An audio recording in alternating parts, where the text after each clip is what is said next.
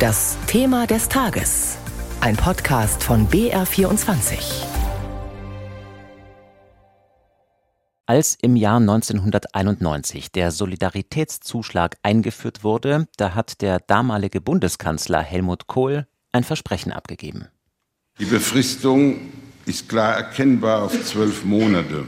Und es muss sich hierbei um eine einmalige Zusatzbelastung handeln, und es wurde keine einmalige Zusatzbelastung. Der Soli hat sich quasi zum Überlebenskünstler entwickelt.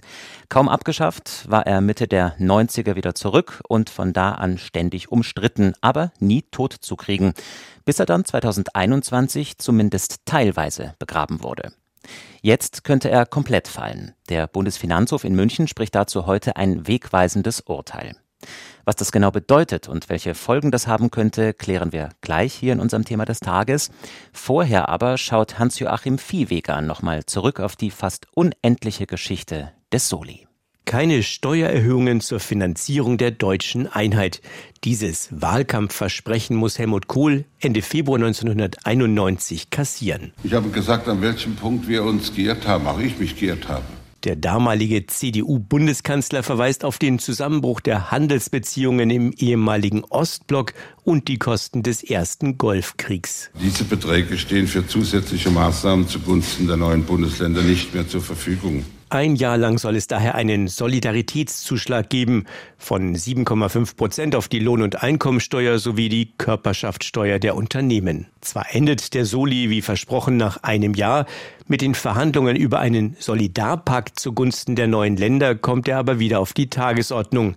Der damalige SPD-Vorsitzende Björn Engholm. Wir sind auf dem Wege zur praktischen Umsetzung der deutschen Einheit einen großen Schritt weitergekommen. Ab 1995 wird wieder der Aufschlag von 7,5 Prozent erhoben. Das Geld fließt in den allgemeinen Bundeshaushalt. Von Anfang an wird über Korrekturen nachgedacht. Wenn wir unsere Konsolidierungslinie im Finanzplan einhalten, halte ich 1998, vielleicht auch schon 1997, einen Abbau, nicht die Abschaffung, einen Abbau beim Solidaritätszuschlag für möglich. Theo Weigel sagt das. Der Bundesfinanzminister von der CSU setzt 1997 die Reduzierung des Soli auf 5,5 Prozent durch. Die FDP aber will den Soli ganz loswerden. Der damalige Parteichef Guido Westerwelle. Der Bundeskanzler selbst hat im letzten Jahr erklärt, dass der Solidaritätszuschlag äh, bis zum Jahr 2000 wegfallen sollte. Für Gerhard Schröder, den neuen Bundeskanzler ab 1998, ist das aber kein Thema. Mit dem Solidarpakt II wird das Fortbestehen des Soli politisch erneut begründet. Die Einigung auf den Solidarpakt II gibt uns Deutschen die Chance, in den nächsten Jahren das zu vollenden, was die Menschen in den neuen Ländern seit dem Fall der Mauer so mutig und entschlossen auf den Weg gebracht haben. Auch Schröders Nachfolgerin Angela Merkel von der CDU will den Soli lange nicht antasten. Wir werden auf jeden Fall auf die Einnahmen aus dem Solidaritätszuschlag auch nach dem Auslaufen des Solidarpakts angewiesen sein. Mit dem Auslaufen des Solidarpakts 2019 kommt der Soli aber doch wieder auf die Agenda. Unter Olaf Scholz als Finanzminister wird er ab 2021 für die meisten Steuerzahler gestrichen, aber eben nicht für alle. Das, was an Aufgaben zur Finanzierung der deutschen Einheit noch nach ist, sollen diejenigen finanzieren, die dazu auch die breitesten Schultern haben. Das ist ein erhebliches verfassungsrechtliches Risiko auch für den Bundesfinanzminister. Warnt dagegen Kabinettskollege Peter Altmaier, CDU. Die FDP reicht sogar eine Klage vor dem Bundesverfassungsgericht in Karlsruhe ein, die aber noch nicht entschieden ist. Knapp 32 Jahre gibt es den Soli also schon. Hans-Joachim Viehweger hat nochmal zurückgeschaut. Jetzt schauen wir aber nach vorn. Heute gibt der Bundesfinanzhof seine Entscheidung zum Soli bekannt. Und bei mir im Studio ist jetzt Wolfram Schrag aus der BR Wirtschaftsredaktion. Guten Morgen. Warum könnte der Soli denn überhaupt verfassungswidrig sein? Wie argumentieren die Kläger? Nun, der Solidaritätszuschlag, der hatte einen Zweck und äh, nämlich eben, dass die Steuerzahlerinnen und Steuerzahler gemeinschaftlich am Aufbau der neuen Länder beteiligt werden und dieser Zweck sei weggefallen, so die Kläger. Und lange Jahre hat es auch wirklich gepasst. Also der wurde zum Beispiel 2011 gab es 12,8 Milliarden Euro Einnahmen und von denen sind 12,7 Milliarden auch in die neuen Bundesländer geflossen. Wiederum 2019 hat der Bund 18,3 äh, Milliarden eingenommen und dann sind nur noch 3,6 Milliarden Euro hingeflossen. Also da ist langsam wirklich, war kein Bedarf mehr. Deshalb hat man den Solidarpakt 2 auch nicht erneuert. Und deswegen sagen jetzt die Länder, äh, sagen jetzt die Kläger, deshalb ist er insgesamt auch weggefallen, weil es nur eine Ergänzungsabgabe ist.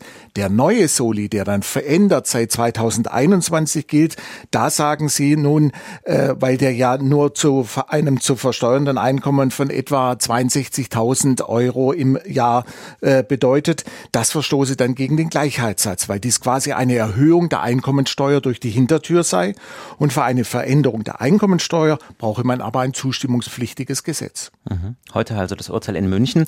Danach ist das letzte Wort äh, aber wohl noch nicht gesprochen. Endstation wird wahrscheinlich das Bundesverfassungsgericht. Wieso ist das jetzt schon absehbar?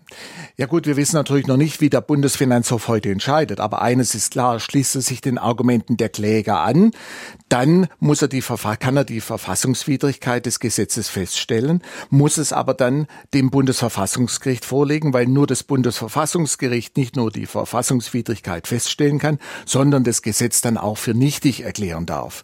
Und wiederum umgekehrt würde er sagen, es ist alles in Ordnung, dann würden die Kläger Verfassungsbeschwerde einreichen. Karlsruhe wird also immer entscheiden. Es geht um viel Geld dabei, 11 Milliarden Euro pro Jahr. Nehmen wir mal an, Karlsruhe sagt dann tatsächlich ja, der Soli ist verfassungswidrig. Muss der Staat dann Geld zurückzahlen?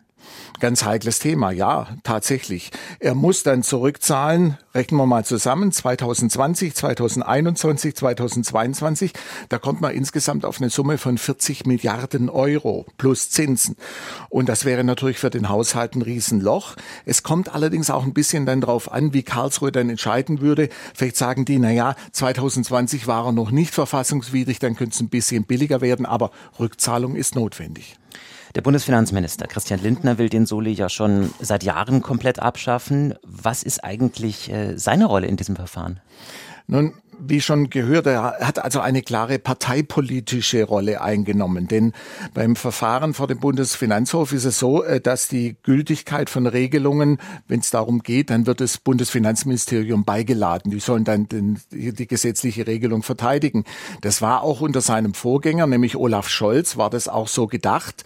Aber Mitte Januar hat der Bundesfinanzminister dann entschieden, nein, wir kommen doch nicht. Niemand war bei der mündlichen Verhandlung. Und so können könnte es eventuell dann jetzt sein, dass der Bundesfinanzminister sein Ziel, den Soli abzuschaffen, vielleicht tatsächlich sogar über die Gerichte bekommt. Und dann stellen wir uns noch mal kurz vor, es heißt am Ende der Soli, so wie er jetzt ist, oft ja auch reichen Soli genannt, ist okay so, juristisch spricht nichts dagegen. Dann ist die politische Debatte darüber ja noch nicht automatisch vorbei. Wie könnte es da weitergehen? Na, das, das ist ganz schwierig. Also in den Koalitionsverhandlungen wurde das tatsächlich angesprochen auch. Dann hätte man tatsächlich auch den Soli abschaffen können, aber nur gegen eine tatsächlich Reichensteuer. Das wollen zwar SPD und Grüne, aber für die FDP ist das No-Go. Und deshalb ist eben der Soli, der läuft und läuft und läuft. Infos und Einschätzungen von Wolfram Schrag aus der BR Wirtschaftsredaktion. Der Bundesfinanzhof gibt heute seine Entscheidung bekannt, wie es mit dem Solidaritätszuschlag weitergeht.